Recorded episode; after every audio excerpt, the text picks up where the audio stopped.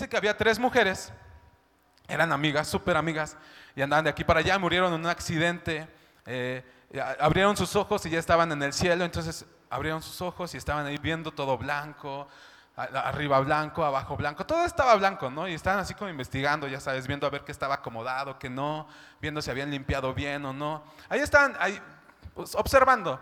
Y de repente se aparece San Pedro y les dice, este, bienvenidas, este es el cielo, pero hay unas reglas que cumplir. Así que ven esos patos, porque estaba lleno de patos, esos patos de allá, ustedes pueden andar entre todo lo que quieran, pero no pueden pisar ningún pato. Entonces dije, ok, creo que suena fácil, ¿no? No creo que sea tan difícil no pisar un pato. Así que empiezan y siguen revisando, conviviendo, buscando a ver si podía haber un centro comercial o algo así. Y no encontraban. Y una mujer se descuida y pisa un pato. Inmediatamente llega San Pedro, la esposa, un hombre muy feo, porque ese era el castigo. Y se va triste llorando. La otra mujer, las dos mujeres estaban platicando, dice, oh, ya viste lo que le pasó, no inventes, hay que cuidarnos, porque no, puede, no vaya a ser que nos pase a nosotros también. Y otra de las mujeres se descuida, pisa otro pato, y llega a San Pedro, porque San Pedro es muy rápido, y le pone una esposa, lo, esposa a otro hombre que estaba también muy, muy feo. Entonces la otra mujer ya había visto dos ejemplos, ¿no? Dijo, pues hay dos ejemplos, ya vi qué no hacer para no pisar esos patos, así que andaba con mucho cuidado, a veces ni se movía, se quedaba quieta nada más por muchas horas. Y de repente pasaron semanas, meses, mucho tiempo, y llega San Pedro y le pone una esposa y le pone un hombre muy guapo, con simetría perfecta en su cara. Tranquilas, espero que las que están gritando son las solteras. Con un, con un cuerpo como el mío, sí, perfecto. Y la mujer dice, pues yo no sé lo que hice para merecer esto, pero lo disfruto. Y el hombre dice, yo sí sé lo que hice, pisé un pato.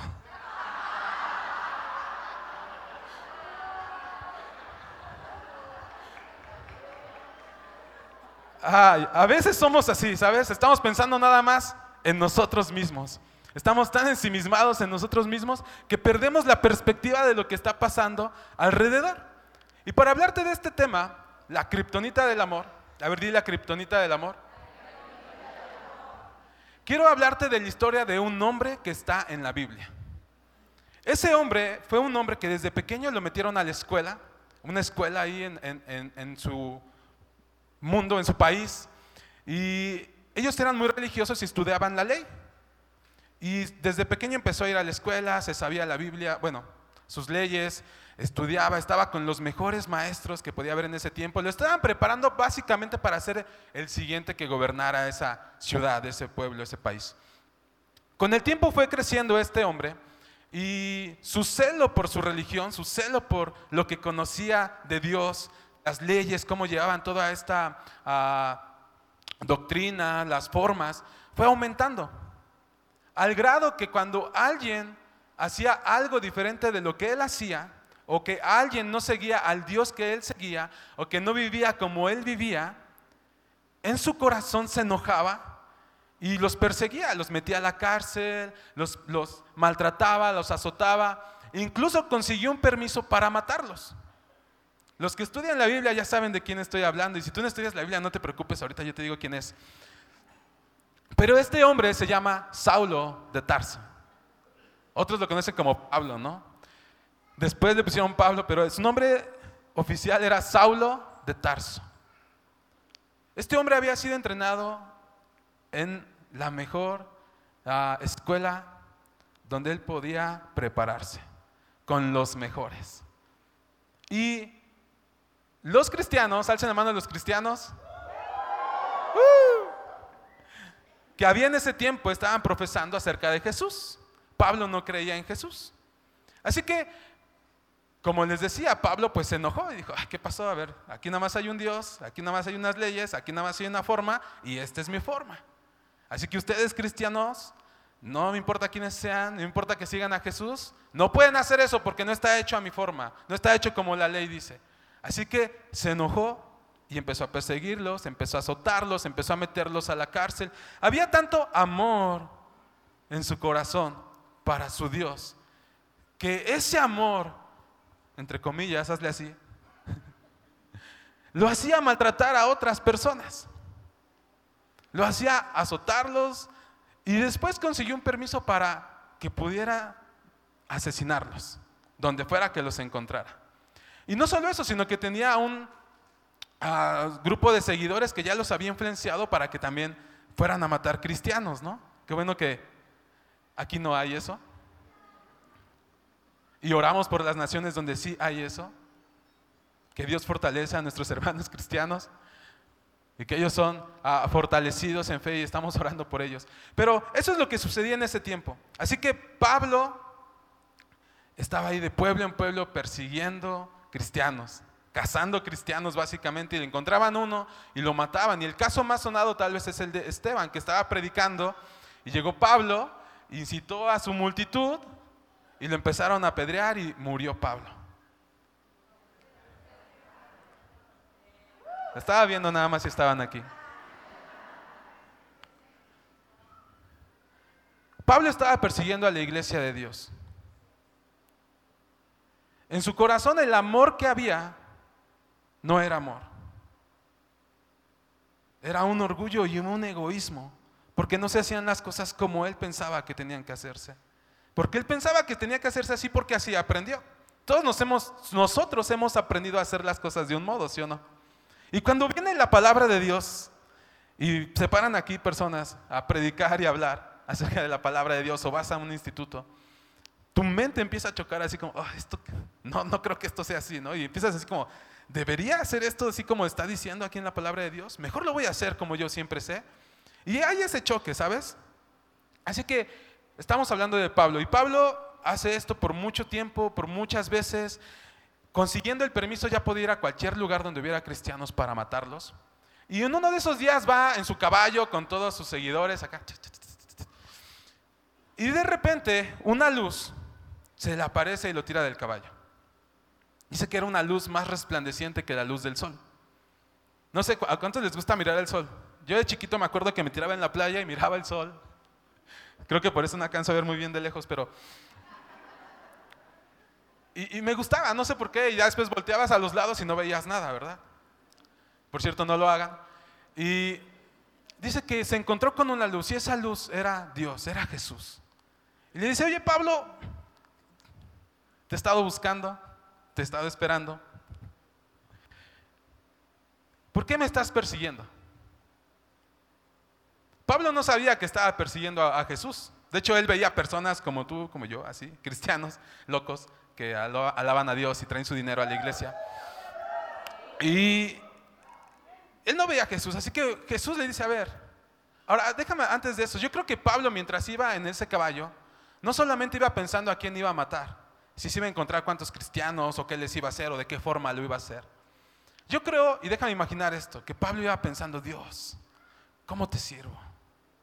Dios, soy el mejor, la verdad. O sea, te amo tanto, ahí va en su caballo, ¿no? Por eso lo estoy haciendo así. Te amo tanto que yo creo que en el cielo me espera una gran recompensa, porque estoy, estoy siguiendo tu palabra, ¿no? Y estoy matando a aquellos que no te obedecen a ti. Yo creo que eso iba pensando Pablo, algo así similar, como de, diciendo, Dios, ¿acaso no te agrada lo que hago? Y se le aparece Jesús y lo tira del caballo y le dice, a ver, a ver, ven, a ver, vamos a platicar y te voy a decir qué es.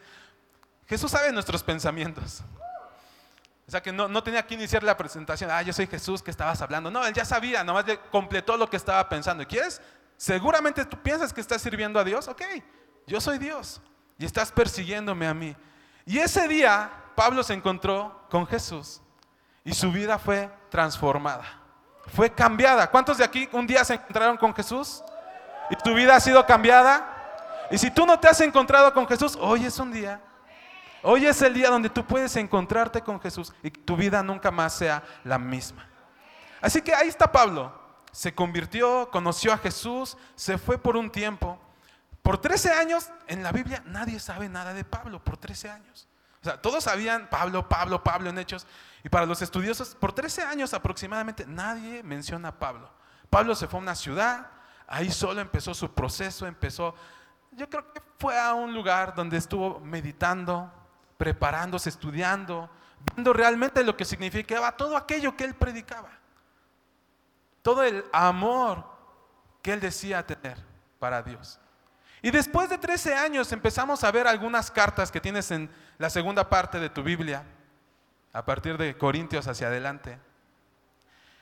Y ese Pablo que era un asesino, un homicida, un perseguidor, alguien que golpeaba a los cristianos, alguien que era celoso de su religión, no escribe de la misma forma. Ahora escribe cosas tales como el que ama a su prójimo no le hace ningún mal. Y alguien diría con esta historia, ¿ese es Pablo? A lo mejor alguien le tradujo mal. Escribe cosas como ese gran poema que está en Primera de Corintios 13. ¿Alguien sabe qué dice Primera de Corintios 13? ¿Por qué no vamos ahí un momento y vamos a pasar un momento ahí en Primera de Corintios 13? Y lo que quiero es que entendamos lo que es el amor, pero también aquello que debilita el amor de Dios en ti. Y aquello que debilita, como yo le digo, la kriptonita del amor, aquello que debilita el amor de Dios en ti va a hacer que no alcances lo que Dios tiene preparado para ti. Básicamente es un arma contra ti que es muy sutil. No te vas a dar cuenta hasta que ya está muy avanzada. Pero por eso quiero hablarte de esto el día de hoy. Así que vamos a Primera de Corintios 13, ¿ya estás ahí? Di ya, si ya estás ahí. ¿Ya? ¿Ok? Dice, si yo hablase lenguas humanas y angélicas y no tengo amor, vengo a ser como o símbolo que retiñe. Uno, tenlo en mente. Dos, y si tuviese profecía y entendiese todos los misterios y toda ciencia, y si tuviese toda la fe, de tal manera que trasladase los montes, y no tengo amor, nada soy. Tres, y si repartiese todos mis bienes para dar de comer a los pobres, y si entregase mi cuerpo para ser quemado, y no tengo amor, de nada me sirve. Cuando leemos 1 Corintios 13, creo que lo leemos muy rápido. Y lo leemos así, así el amor, el amor, el amor. Y tenemos, ni siquiera creo que tomemos el tiempo para analizar lo que está diciendo Pablo aquí acerca del amor. Creo que muchas veces lo leemos como, sí, el amor, el amor es ser bueno con nosotros. Y ahí resumo todo, ¿no? Puedo ser bueno con nosotros, eso es amor. Pero si vas más profundo, el apóstol Pablo aquí nos está hablando algo mucho más allá de lo que tú y yo vemos a la superficie.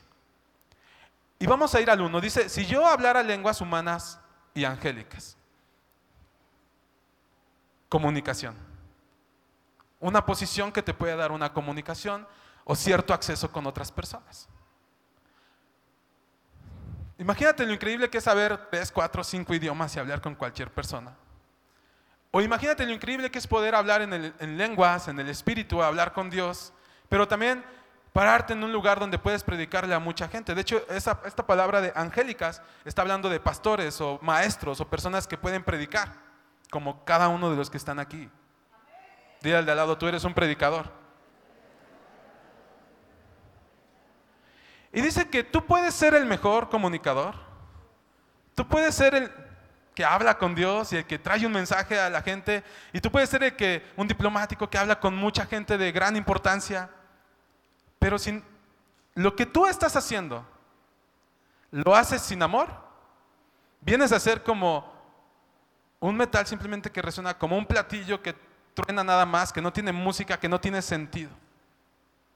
Pero esto no solamente habla de, de esto, sino muchas veces estamos confiados en nuestra posición.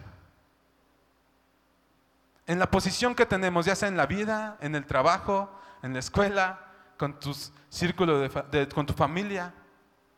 A lo mejor para ti la posición tal vez es yo sí tengo esposo, ¿no?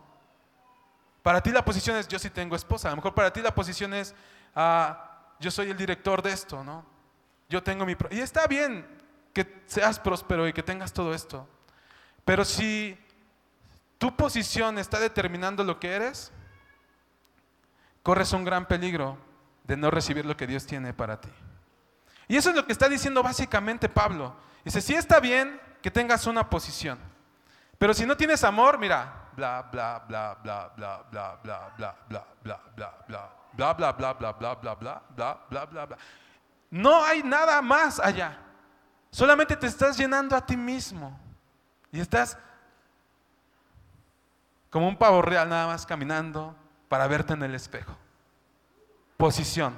Es algo que está diciendo Pablo. Yo sé, les dije, casi no nos detenemos a leer, decimos amor, amor es bueno, amor, amor, amor. Uh, pero no nos detenemos un poco más en esta parte. Y esa es la primera parte, tu posición. El 2 dice, si tuviera profecía y entendiese todos los misterios y toda ciencia y tuviera toda la fe, ¿cuántos quisieran tener toda la fe? De tal manera que trasladase los montes y no tengo amor, ¿Qué dice? Ay, pensé que ya se habían ido. Nada soy. Nada soy. Si yo tuviera profecía, tuviera unas palabras que decir a la gente para que se animaran, para que hablara un mensaje de parte de Dios. Y además yo supiera interpretar toda la Biblia. ¿Cuántos quisieran conocer más acerca de la Biblia, acerca de Dios? Y además también supiera todo acerca de ciencia. Qué padre, ¿no? Sacar 10 en los exámenes. Y si tuviera toda la fe, que todo lo que yo creo y hablo y Dios actúa y ahí está. Dice, de tal manera que trasladase los montes. Ese ya quiere decir que es fe, ¿no? Es más como de que, es más fe que la que te alcanza para alcanzar a pagar tu renta. Dice, pero no tienes amor, nada eres. ¿Qué está diciendo Pablo aquí? Que es malo que tengamos profecía, que entendamos los misterios, que sepamos ciencia, que está mal que tengamos esa fe? ¿O qué es lo que nos está diciendo Pablo aquí? Todo esto es bueno. ¿Alguien lo quiere? Seguro. ¿Alguien lo tiene? Seguro que sí. Pero si no hay amor en ti, si hacer esto no está motivado por el amor, nada eres. Nada eres. De nueva cuenta, tal vez tengas dones, talentos, habilidades increíbles, pero si solo los usas para alimentar tu ego, para alimentarte a ti mismo, nada eres. Ahora, yo no estoy diciendo, eso es lo que dice ahí, ahorita vamos a pasar a una parte más emocionante, pero creo que es necesario que entendamos que todo lo que Dios nos ha dado es bueno. Pero Dios nos los ha dado para depositarlo en otros. Parte emocionante, así que agárrate. Si tú estás buscando una persona, una pareja, para que te haga feliz, nada eres. Si tú estás buscando un trabajo para ser feliz, nada eres. No estoy diciendo que está mal. Lo que estoy diciendo es que si tu motivación es para que te aporte a ti, en tu espíritu, en tu alma, eso no es lo que dice Dios. Eso es, solamente estás en egoísmo, en orgullo, buscando satisfacerte a ti mismo. Pero Pablo y Jesús dijeron que el amor, ¿ok? Que el amor tienen una segunda oportunidad. ¿Que el amor? A ver, dile al de al lado el amor. Entonces, cuando tú estás buscando estas cosas solamente para tu propio beneficio, te estás perdiendo de lo mejor. Te estás perdiendo de lo mejor. Te estás perdiendo de todo esto y las bendiciones que Dios tiene para ti. Vamos a ver el 3, ya casi llegamos al emocionante. Dice 3, y si repartiese todos mis bienes y trajera todas las ofrendas y trajera dinero para misiones y, diera de comer a los pobres. Y si aún, porque soy tan apasionado como Pablo, entregara mi cuerpo para ser quemado y no tengo amor, de nada me sirvió. El amor de Dios, te vas a dar cuenta que está en ti. Cuando no estás basando todo quien eres en una posición, en tus dones y talentos o en lo que haces. Estas tres cosas son importantes. Muchos de nosotros vivimos ahí, estamos ahí. Pero mira, si no nos enfrentamos a la realidad, pueden pasar 10 años, 20 años y vas a seguir ofendiéndote con cualquier tontería. Vas a seguir sufriendo, ahí no perdonando a la gente que te hizo daño. Vas a estar resentido con Dios porque algo hizo y no te contestó. Y vas a estar ahí. Y Dios no quiere eso. Dios quiere que hoy sea el día en el que tú puedas vivir en libertad, en tu corazón, que hoy sea el día en que tus heridas sean sanadas, que hoy sea el día en que tú decidas, ¿sabes qué, Señor? Ya no quiero nada más de esto, lo he intentado en mis fuerzas, he querido hacerlo a mi, a mi manera, hoy lo quiero hacer a tu manera. Y ahorita vamos a ver qué es la manera de Dios. Entonces, procura darte cuenta. Cuando tú estás contento por la posición que tienes, ve a Dios y dile, Señor, creo que me estoy desviando. Creo que estoy basando mucho quién soy en la posición que tú me diste. Enséñame cómo desde esta posición que tú me diste, yo puedo amar a otros. Y el Espíritu Santo te va a decir, ah, pues puedes hacer esto. Puedes ser misericordioso, puedes ser más amoroso. Cuando tú te das cuenta que tus habilidades y talentos solamente las estás usando para alimentar tu ego, para que me vean a mí, para que se hable de mí, pregúntale al Espíritu Santo. Dios, creo que estoy usando esto que tú me diste para que veanme, para llenarme, para inflarme. Dile, Señor, ¿cómo puedo usar estos dones y talentos que tú me has dado para bendecir a otros? ¿Cómo puedo hacer para derramar tu amor a través de lo que hago?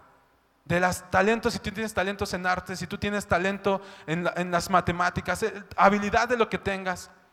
¿Cómo puedo hacer para bendecir a otros? ¿Sabes? Todo lo que Dios nos ha puesto en nosotros puede bendecir a otras personas. Todo lo que Dios ha puesto en nosotros puede bendecir a otras personas. Y el tercero, que les dije, lo que tú hagas no determina cuánto Dios te ama. El hacer cosas sin amor de nada te sirve. Puedes traer todo tu dinero a la iglesia, vender todas tus casas, tus carros, traerlo a la iglesia. Pero si lo haces nada más para que digan, mira, Él lo hizo wow, miren, Él es el que dio esto. aunque no digan, tú solito sabes cuando haces las cosas con otra intención. De nada te sirve. Dios conoce tu corazón. Pero lo padre de lo que está diciendo el apóstol Pablo aquí es que nos da la ayuda. Siempre Dios nos dice, mira, aquí no está tan padre lo que estás haciendo, pero te voy a dar una ayuda, hijo. Dios quiere ayudarnos en todo. Dios quiere que vivamos una vida plena, abundante. Dios no quiere que vivamos tristes o abatidos o ahí, como dicen, de capa caída todos los días o con el apenita si me alcanza. Dios no quiere eso. Dios nos llamó aquí a vivir una vida plena, una vida abundante, una vida que bendice a otras vidas. Y empieza con el que está a tu lado. Hoy, con el que está a tu lado, en esa casa, con el que está a tu lado en la escuela, con el que está a tu lado en el trabajo, con el que está a tu lado en el transporte. Ahí empieza. Y Dios ha depositado en ti, Dios ha depositado en mí, todas las cosas para que yo viva una vida abundante. Amén. Dios es increíble porque no solamente te dice dónde vas mal, sino que también te ayuda a corregir. Y eso es lo siguiente que dice Pablo en el 4, dice, Está bien todo esto, les dice a los corintios, y ustedes están basando muchas veces en esto, en la posición, en sus dones o habilidades, en hacer cosas, y piensan que esto les va a dar algo bueno, o piensan que a través de esto Dios los va a querer bendecir más. La verdad es que no puedes hacer algo para que Dios te ame más o te bendiga más. Y tampoco puedes hacer algo para que Dios deje de amarte o ya no te quiera bendecir, porque Dios ya lo hizo. Pero Dios nos llama a ser transformados cada día, a ser mejorados cada día, a cambiar nuestra mente cada día para que disfrutemos de todas las cosas que Él ha puesto a nuestra disposición. Y para eso estamos aquí. Así que Pablo les dice, ahí va la ayuda. Y yo te voy a pedir que no lo leamos como refrán, como a veces lo hacemos, el amor es sufrido, es benigno, el amor no tiene envidia, el amor no se el amor no se amanece, el amor no se envidia, porque así lo leemos en nuestra mente muchas veces. Pero ¿qué pasa si nos detenemos un momento? A ver, respira. Exhala. Respira. Ya pasó la atención, ¿verdad? Vamos a lo bonito. Cuatro. Pablo les está diciendo cómo debe ser el amor de Dios. No te bases en tu posición, en tus dones o habilidades o en lo que haces. Básate en el amor de Dios que ya está depositado dentro de ti. Y ese amor de Dios no tienes que hacer algo para que se manifieste, solamente tienes que dejarlo actuar en ti. O sea, tú dices a lo mejor, es que yo no estoy tan paciente. Quiero darte una noticia. Dios puso un amor paciente en tu corazón. De verdad. Porque eso es lo que dice la Biblia. Dios puso su amor en nosotros. Y ahora lo único que yo tengo que hacer es decir, Señor, tú dices que tú me lo diste, yo lo recibo, así que enséñame ahora cómo puedo ser paciente. Pero ya.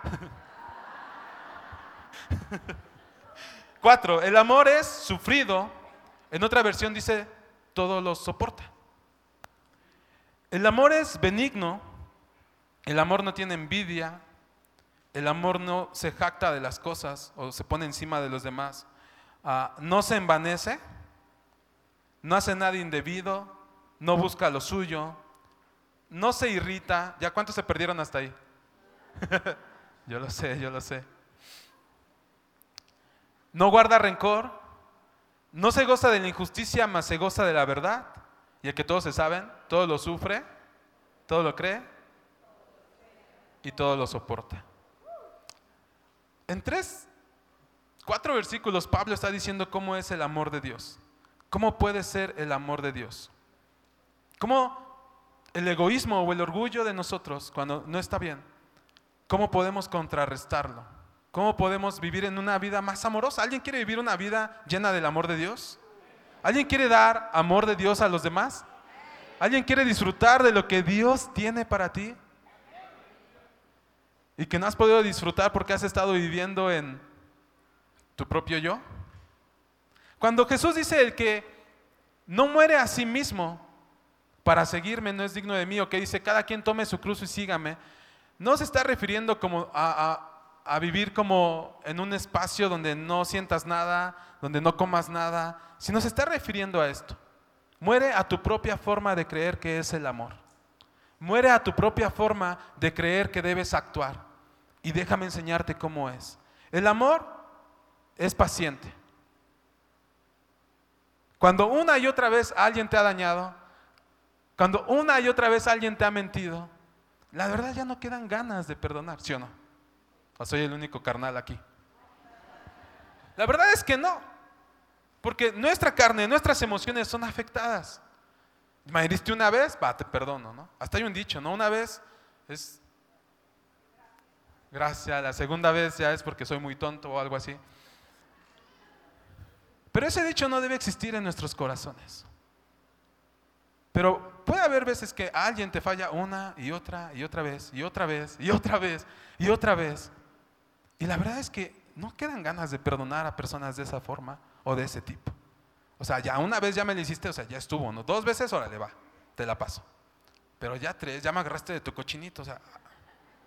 Y eso que pasa en nuestro corazón hace que se vaya haciendo una barrera y que se vaya endureciendo, porque ya no queremos perdonar cuando nos han hecho daño. Pero Jesús nos llama a esto, dice, el amor es paciente o es sufrido. Pedro preguntó y Jesús le dijo, 70 veces 7 debes perdonar en un día a tu hermano si viniera a ti y esas veces puedes perdonarlo. Ahora, la buena noticia de hoy, porque yo sé que es un tema incómodo, ¿no? Porque seguramente pensaste así como, híjole, es que yo no le quiero perdonar. No, es que sí se pasó de lanza, ¿no?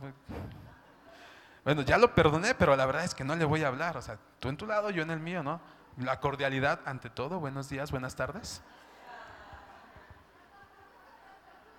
Eso es lo que pensamos. El amor es paciente. El amor perdona una y otra vez. Y entre más te tardes en hacerlo, más te vas a tardar en recibir lo que Dios tiene preparado para ti.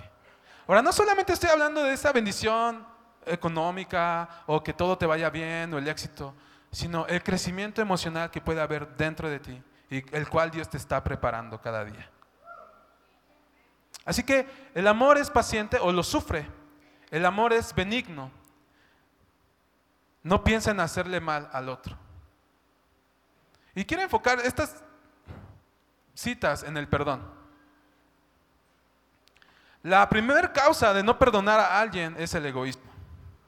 Es el orgullo que tenemos. Por eso no queremos perdonar. Es que tú me hiciste, ¿cómo te voy a dejar pasar esto? Ahora, ¿tienes derecho a enojarte? Sí. Todos tenemos derecho a enojarnos. ¿Alguien se puede enojar? ¿Sí? ¿Cuántos se enojan seguido? ¿Tienes derecho a perder la paciencia? Sí. ¿Tienes derecho a que si alguien te hizo algo, pues se la apuntas y se la guardas? Y ahí va la mía después. Alguien me dijo el otro día, no me acuerdo quién que me estaba con, dice, es que cuando yo le hago a alguien a esa persona, una gran familia, dice, nada más me dice, va la mía después. Y tengo que estar así porque no sé qué es lo que va a pasar. Un día me peleé con mi hermano eh, y estábamos, pues nos peleábamos a golpes, no estábamos más jóvenes. Y por lo regular ganaba yo, creo. Pero me acuerdo que en la noche yo estaba durmiendo así. Y nada más sentí un golpe así. Y yo así de, oh. Así de feo se siente la venganza.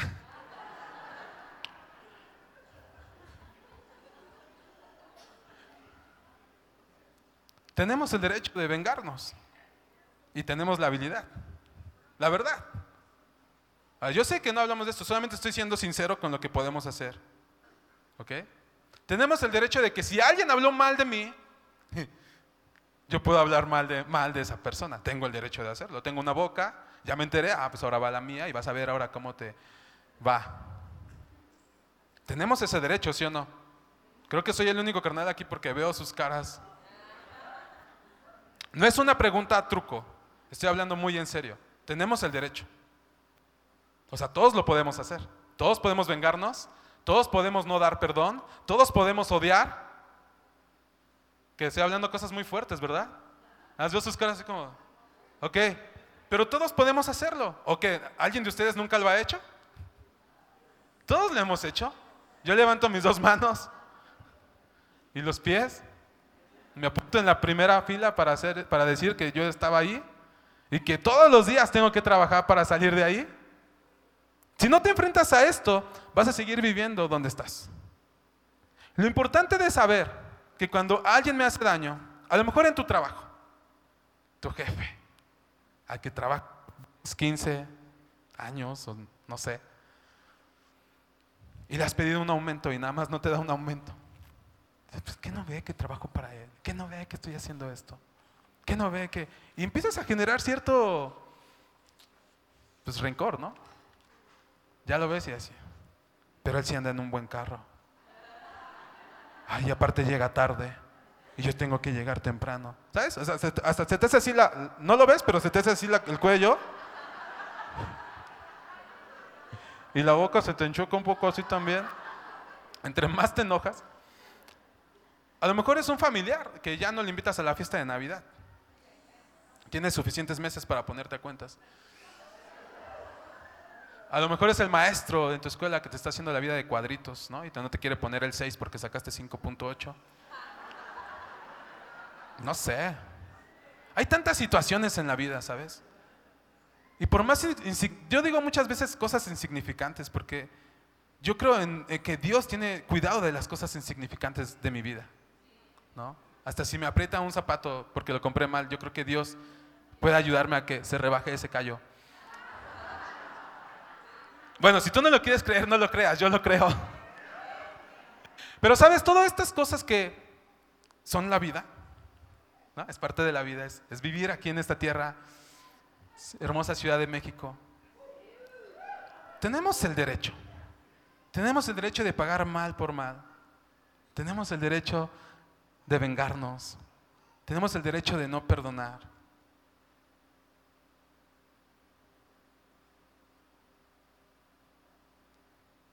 Pero cuando tú y yo cedemos ese derecho a Dios, Dios se encarga de hacer lo que tú querías hacer. Y tú lo puedes hacer en tus fuerzas, puedes decir, ok, lo voy a hacer a mi modo, porque yo sé cómo, ¿no? Y empiezas a actuar a tu modo, y sabes, lo vas a lograr, seguro que lo vas a lograr, pero te vas a tardar mucho tiempo. Pero cuando tú le dices a Dios, ¿sabes qué Dios? Mira, sí tengo derecho a enojarme, ¿no? Porque siento aquí este enojo, ¿no? Siento así como me pongo rojo y siento mi sangre que sube así a mi cabeza y te llenas de ira, ¿no? Pero sabes que yo no quiero vengarme con esto. Así que aquí está para ti, Señor. No quiero soltarlo porque mi persona, mi ego, está dolido. Está diciendo, ay, me duele esto, no, me hiciste esto, puedo vengarme, puedo hacerlo, te la tengo que regresar. Eso es lo que grita nuestra alma. Y está diciendo, vas a ver, ah, me gritaste, ahora yo te grito más. Ah, me hiciste esto, ahora te lo voy a aplicar yo. Eso es lo que grita nuestra alma. A lo mejor nada más es mi alma, pero creo que eso es lo que grita. Creo que todos hemos enfrentado ahí. Pero cuando tú vienes a Dios y sabes que Señor, aquí está todo este enojo, te lo entrego a ti porque tú fuiste a la cruz. Y yo confío en ti, en que tú puedes ayudarme en esta situación. Dame tu paz, por favor. Dame tu paz, por favor. La paz de Dios va a venir a ti. No hiciste nada. Así como lo dije, así funciona. Lo que pasa es que muchas veces la decisión tardamos en tomarla. Muchas veces tardamos en tomar la decisión y decimos, no, es que se siente bien rico no estar sufriendo. Es como cuando comes chile y comes, tomas café caliente y sientes en la lengua así como, no sé a cuántos les gusta eso. Yo lo probé cuando vi a una tía y sabe muy bueno. O cuando te estás quitando la costrita.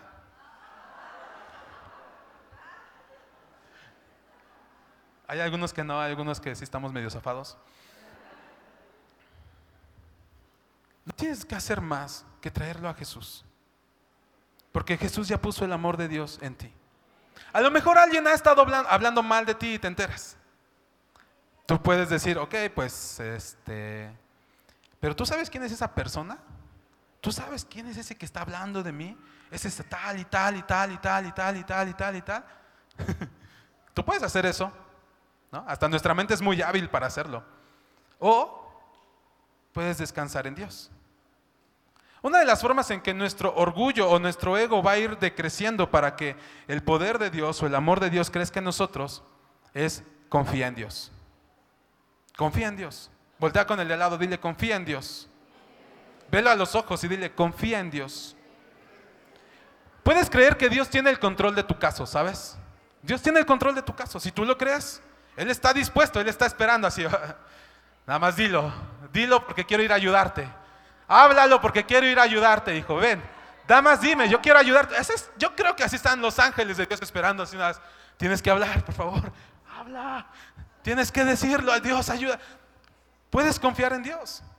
Puedes confiar en Dios en que Él no te dejará ni te desamparará como tu última pareja. O el chico o la chica con la que andabas. Puedes confiar. Y que además Él tiene algo mejor para ti. Porque donde una puerta se cierra, Dios abre otra puerta. Hoy encontré el gozo. Puedes confiar que Dios toma venganza de tu causa. Eso es lo que dice la Biblia. Yo no estoy diciendo que estés deseando la venganza y ah, vas, Dios, por favor, que lo destruyas y lo hundas y no lo dejes salir de la cárcel. No. No. Solo estoy diciendo que puedo confiar en Dios y la venganza es suya. Y su venganza sabe más dulce que tu venganza. Su venganza es más abundante que tu venganza. ¿Sabes? Y no tuviste que meter tus manos, solamente confiaste en Dios. ¿Cómo puedo empezar a erradicar esa kriptonita del amor? ¿Cómo puedo hacer que eso que debilite el amor de Dios en mí empiece a destruirse y empiece a crecer el amor de Dios? Confía en Dios. Confía en su palabra. Puedes confiar en que Dios cuenta tus lágrimas. Las veces que has llorado cuando lloras. Es más, Dios ni le dices, no, no, es, y están tus lágrimas. Y Dios sabe. Dios te mira y dice, hijo, y te empieza a dar unas palabras y tú confías en Él. Y te empieza a dar consuelo. Y, las cuenta. David decía, tú tienes mis, mis lágrimas ahí contadas en un frasco. Así dice la Biblia, yo lo creo. Dios cuenta tus lágrimas. Dios cuenta tus suspiros. que Dios sabe, dice, ay, mi hijo está enamorado, ¿no?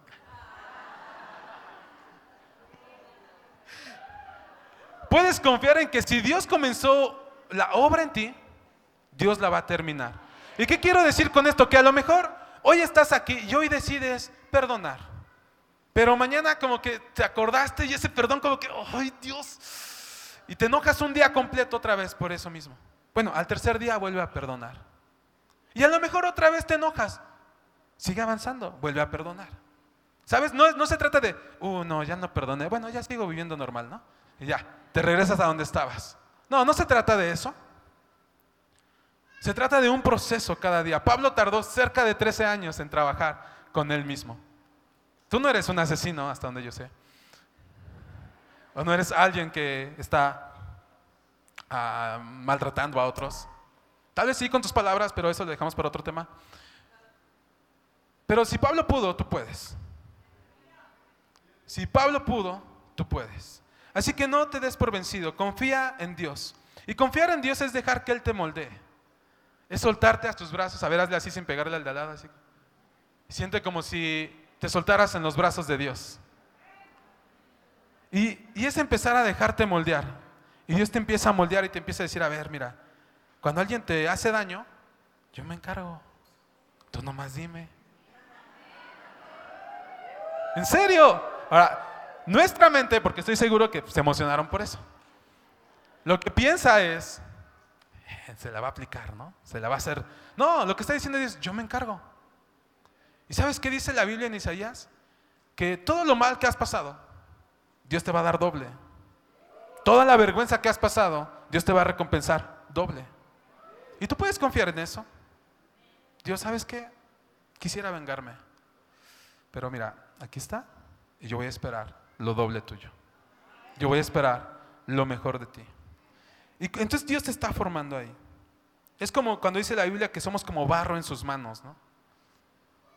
Y Él nos va dando forma y de repente nos salimos de esa forma, ¿no? Y ya estamos ahí cocidos. Lo que tiene que hacer Dios es quebrar esa olla para volvernos a formar. Y esa es la vida, esa, es la vida, ese es un proceso cada día. Así que si un día te sientes muy enojado y caíste en enojo, es más, te, te salieron malas palabras de tu boca.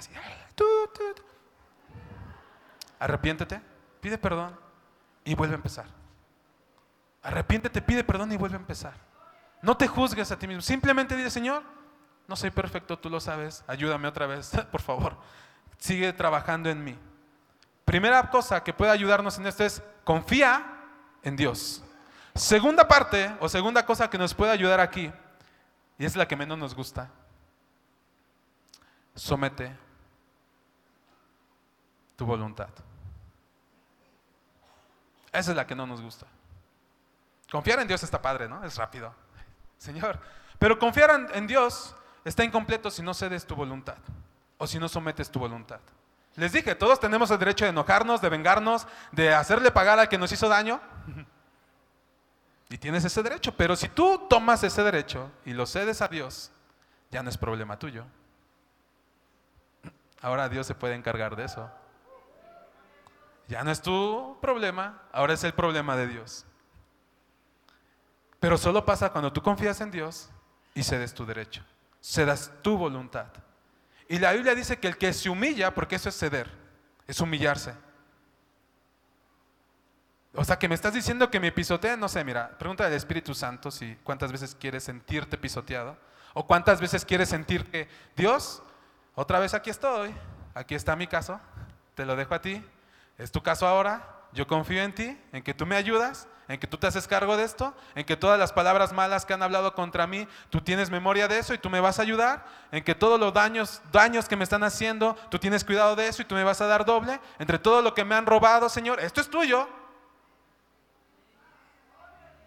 Te cedo mi derecho de vengarme. Te cedo mi derecho de vengarme. Te cedo mi derecho de enojarme. Te cedo mi derecho de no perdonar.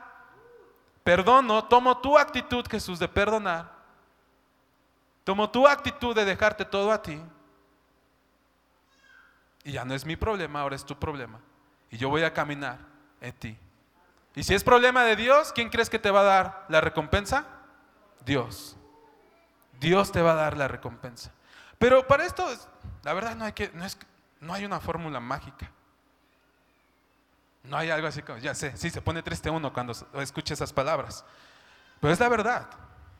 Quisiera engañarte y decirte, ah, solo díganlo y va a suceder. Ah, qué padre sería. Pero no. Tenemos que trabajar en nuestra alma, en nuestro espíritu. Cada vez que me enfrente a situaciones complicadas, yo puedo ir a Dios. Cada vez que alguien está diciendo cosas feas a, a tus espaldas, ¿cuál va a ser tu actitud? Ve a Dios. Ah, no es gran cosa. Dios me está cuidando. Y Él me va a recompensar por ello. No es gran cosa. Así, no es gran cosa. A lo mejor alguien te defrauda con tu lana. No es gran cosa. Dios ha prometido el doble. Tal vez tu actitud pueda ser, ellos no me deben nada. ¿Sabes, Señor? Ese dinero era tuyo, así que es tu bronca. Todo lo que tienes es de Dios o no, o nada más es algunas cosas. Tú puedes hacer esto, puedes iniciar un proceso desgastante de hacer solamente confiar en Dios y creer que Él te puede dar el doble, el triple, el cuádruple. Para Dios no hay imposibles, para Dios no hay límites. A lo mejor invitaron a todos al cumpleaños de alguien, uh, pero no fuiste convocado. No pasa, ¿verdad? Creo que sí pasa, pero ya escuché los visteces ahí.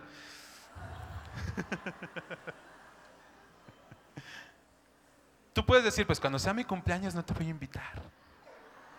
Es más, ya te taché de la lista, ¿no? O puedes decir, no es gran cosa. Dios, tú sabes lo que necesito y vas a traer nuevos amigos. Dios nunca se queda con nada. Si tú dejas las manos, las situaciones en las manos de Dios, al final de cuentas va a salir mucho mejor que si tú lo hicieras. ¿Te va a doler? Sí. La verdad sí te va a doler. Pero entre más trabajes con eso, más va a estar creciendo el amor de Dios en ti. Y va, a crecer más el amor de Dios en ti cada día. Y a lo mejor tú dices, pues la verdad yo no me estoy enfrentando a nada de eso que estás diciendo. Es normal llegar a un punto de esos. Es normal, es parte de la vida.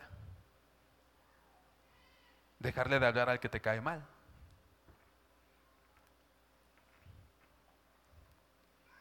Pero parte de la vida de Dios es saber dejarlo todo en sus manos. Así que este es un buen momento para dejarlo todo en sus manos.